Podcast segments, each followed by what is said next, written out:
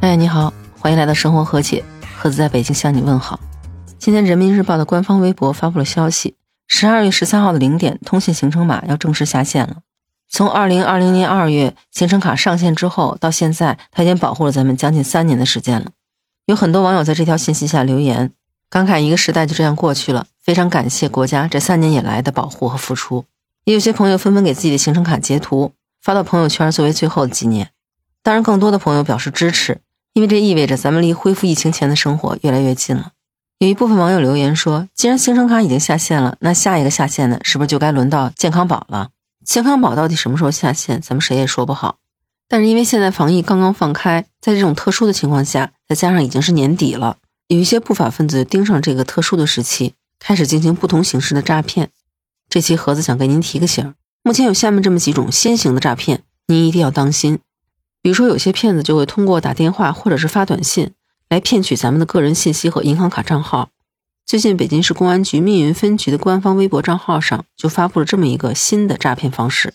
骗子会冒充疫情防控部门，通过大数据来确定你哪一天去测了核酸，然后再通过基站群发短信，而这个短信里面就会加上一个钓鱼链接，表面上是因为核酸结果异常，所以需要您居家隔离。为了能进一步进行排查，需要您点开一个链接，核实填报的相关信息。实际上，其实就是为了收集咱们的个人信息和银行卡账号，然后再实施诈骗。所以，警方也提示您千万不要轻易点开不明的链接，也不要去扫描可疑的二维码。这样的话，很容易就掉进骗子的钓鱼网站，泄露了个人信息。还有的诈骗分子会冒充快递客服给您打电话，说您的快递被检测出阳性，以及被销毁，但是可以申请赔偿。等您加了客服微信之后，骗子又给您发一个虚假的官方网站，并且诱导您填写个人的支付信息，这样就可以把您的钱盗走了。所以，如果您接到类似于这样的客服来电的话，如果遇到包裹丢失或者需要赔付的这种情况，一定要到您购买物品的平台或者是店铺去咨询一下，确定这个信息是不是准确的。如果验证这件事情是真的，也要通过他们给的官方网站来填写相关的信息，避免骗子钻了空子。还有的诈骗分子会冒充防疫人员，说你的这个健康码存在异常，并且要求您赶快前往公安机关进行核查，而且会把您这电话直接转给一个所谓的公安局，再通过他们来榨取您的个人信息。不过像这种情况，您也得想想，公安局的电话怎么可能说转就转呢？您说是不是？就算是真的防疫人员，也不可能说一个电话就转给公安局了呀，对吧？当然，警方也曾经多次提醒，公检法机关是不会通过电话、网络之类的途径来进行办案的。更不存在所谓的什么安全账户，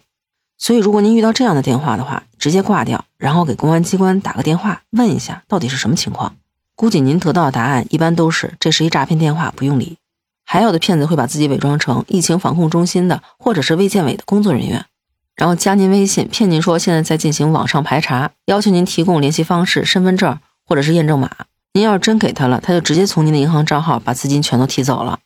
但是其实您要明白，像这种防疫工作人员是不可能向您索要什么银行卡号或者是密码或者是验证码之类的信息的。如果真遇到这种情况的话，您需要做的就直接给居委会或者派出所打个电话咨询一下，这多半就是骗子无疑了。而如果您微信里遇到有人说自己是防疫人员加您微信的时候，您索性就不要通过。一般情况下，如果有什么问题的话，居委会一定给您打电话了。怎么会有什么防疫人员直接加您微信呢？您说是不是这个理儿？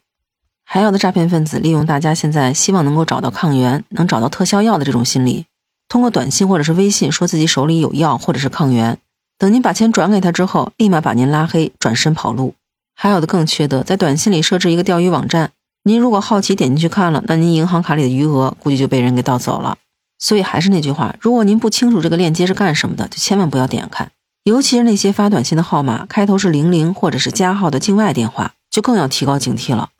还有些聊天群里会出现一些骗子，打出快速出核酸检测结果，或者是什么加急最快半小时，或者是家里也能做核酸检测之类的幌子，要求您额外付款的，这些大多数都是骗钱的套路。还有的骗子不通过短信和微信，人家通过邮箱，冒充公司人事或者是财务部门，向公司员工群发邮件，说现在国家有政策补贴，下面附一个链接，可以领取居家隔离补贴。您要是也好奇点进去了，那也是个钓鱼网站。实际上，目的也是希望能盗刷您的银行卡。上面说的这几种新的诈骗套路，您现在遇到过了吗？如果没有，那最好我这跟您提个醒：大年底的，千万别被这不劳而获的骗子骗了钱。如果您或者身边的人已经被骗了，您一定要保留好证据，第一时间拨打幺幺零报警电话，也许幸运的话可以挽回一些经济损失。其实说到底，骗子的套路是千千万，但是您只需要记住下面这两点：无论是出现在短信、微信还是邮件里的不明链接，千万别点；还有就是自称防疫人员和公检法工作人员的这些人，管您要身份证号或者是银行卡号的时候，千万别给。那这期就到这里，不知道您对这期节目有什么看法？欢迎在评论区告诉我。欢迎您加入盒子的听友群，可以在那个绿色可以聊天软件中搜索盒子的拼音八八六八八，就可以找到我了。